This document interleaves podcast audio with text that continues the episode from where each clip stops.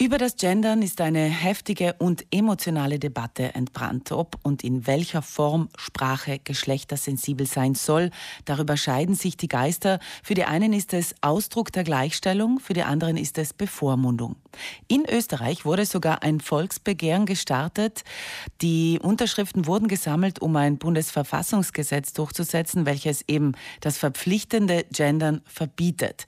Die Ergebnisse sind allerdings ernüchternd. Wir versuchen im Frühjahr Frühstücksradio jetzt nachzufragen, wie es denn, ähm, wie man die Ergebnisse lesen kann eigentlich. Und ich begrüße am Telefon Isolde Kafka. Sie ist äh, von der Servicestelle Gleichbehandlung und Antidiskriminierung des Bundeslandes Tirol. Schönen guten Morgen. Guten Morgen. Natürliche oder juristische Personen, die nicht gendern, dürfen keine Nachteile erfahren, hieß es im Text des Volksbegehrens. Und weiter, nicht zu gendern muss in unterschiedlichsten Bereichen, Hochschulen, Ämtern, Firmen frei von Zwang sein und darf nicht verpflichtend vorgeschrieben werden. Also ein klares Statement gegen das verpflichtende Gendern, Frau Kafka. Ja, ich denke mir, dass da wirklich ein Thema sehr emotional auch hochgespielt wurde, weil wir ja bisher auch keine Strafen hatten, wenn jemand nicht entsprechende Genderformen verlangt, äh, verwendet. Also alles freiwillig? Äh, freiwillig kann man so auch nicht sagen. Ich denke mir, es handelt sich um eine gewisse Selbstverpflichtung auch der öffentlichen Gebietskörperschaften. Wir sehen ja auch, dass sehr viele private beziehungsweise auch Zeitungen zum Beispiel Genderformen verwenden, um ein Zeichen zu setzen für mehr Vielfalt in der Sprache. Genau, und da geht es um die Blattlinie. Da kommt dann vom Chefredakteur wahrscheinlich die Vorgabe. Mhm, vermutlich. Jetzt äh, ist dieses Volksbegehren vom 19. bis 26.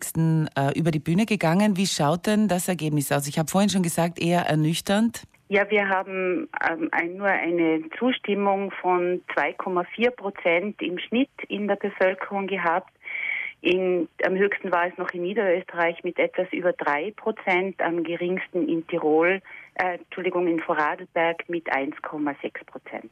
Und was macht man jetzt mit diesen Ergebnissen? Also das heißt, entweder ist äh, es schon zu warm, dass keine Menschen Interesse haben, äh, an Wahlen zu denken und an sowas, oder das Interesse an diesem Thema ist gar nicht so groß, wie man vielleicht meinen möchte. Es gibt ja eine gewisse Untergrenze, wann das Volksbegehren behandelt werden muss, überhaupt im Parlament und auch zu weiteren Schritten führt. Das wurde auf jeden Fall nicht erreicht.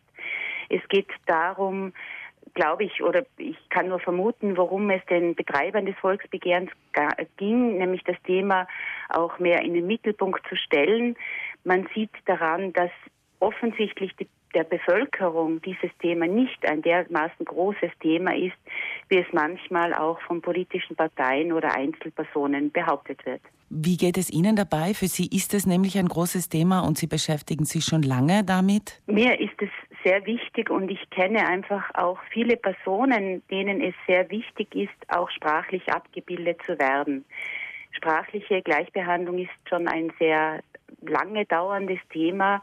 Es geht einfach darum, früher vor allem auch Frauen sichtbar zu machen, jetzt einfach auch sichtbar zu machen, dass es neben Männern und Frauen auch andere Geschlechtsformen gibt. Und glauben Sie, dass da die Bevölkerung einfach zu wenig Interesse hat? Ich denke mir, dass die Bevölkerung oft toleranter ist, also eigentlich vielleicht das gar nicht so in den Vordergrund stellt, sondern eben genau will, dass Menschen verschieden sein können und auch verschieden angesprochen werden können.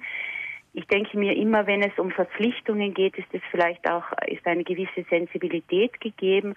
Aber gerade in vielen Debatten mit Menschen auch, die ich führe, merke ich, wenn ich erkläre, worum es geht, nämlich darum, dass sich Menschen angesprochen fühlen wollen, dann äh, ist, erlebe ich auch großes Verständnis immer wenn es so auf einer sehr politisch-emotionalen Ebene diskutiert wird, dann äh, geht es in so ein Entweder-Oder über. Und das muss ja gar nicht sein. Es geht ja auch darum, dass äh, wir Gewohnheiten, alte Muster aufbrechen möchten, gerade mit diesem Sensibilisieren.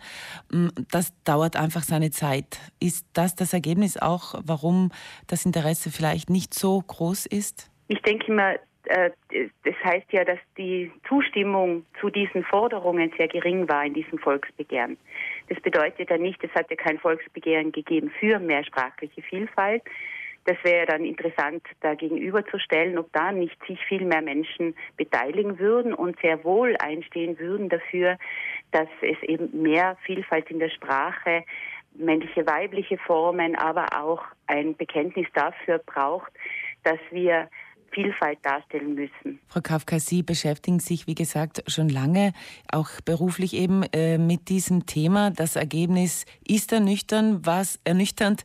Was ähm, machen Sie damit? Was, was wird jetzt aus diesem, aus diesem Ergebnis dieses Volksbegehrens passieren können und dürfen und ja, vielleicht auch Positives? Positives, äh, denke ich mir, zeigt eben, dass da keine sehr große Ablehnung in der Bevölkerung gegenüber auch neuen Genderformen ist. Äh, wir haben in Österreich gerade eine Debatte auch, welche Formen sollen das sein, ob Gender Stern, Doppelpunkt.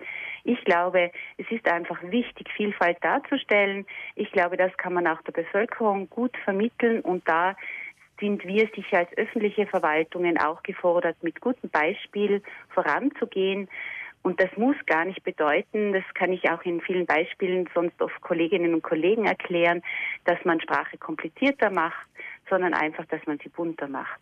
Und Gesetze bringen vielleicht in dem Sinne nicht viel, hat man jetzt da auch gesehen. Ich glaube schon, dass es Leitlinien braucht. Wir erleben das in der Landesverwaltung. Ich glaube, es ist wichtig, dass wir uns einigen und nicht eine Abteilung so schreibt, die andere so, sondern sagen wir, und so sind wir auch laufend daran, gemeinsam diese Leitlinien zu entwickeln. Und daran besteht ein großes Interesse, dass, glaube ich schon, es, wir haben nie eine gesetzliche in dem Sinn eine gesetzliche mit, äh, Verpflichtung gehabt, dass ich auch Strafen bekomme. Ich glaube, um das geht es nicht, sondern es geht wirklich darum, das Bewusstsein in der Bevölkerung zu festigen, dass Menschenrechte und auch die Darstellung von verschiedenen Menschen und Lebensformen eine wichtige ist. Gut, Sie sind von der Servicestelle Gleichbehandlung und Antidiskriminierung des Bundeslandes Tirol. Frau Kafka, vielen Dank für die Informationen und für Ihre Interpretation dieses zu Ende gegangenen Volksbegehrens in Österreich. Vielen Dank und einen schönen guten Morgen. Wiederhören.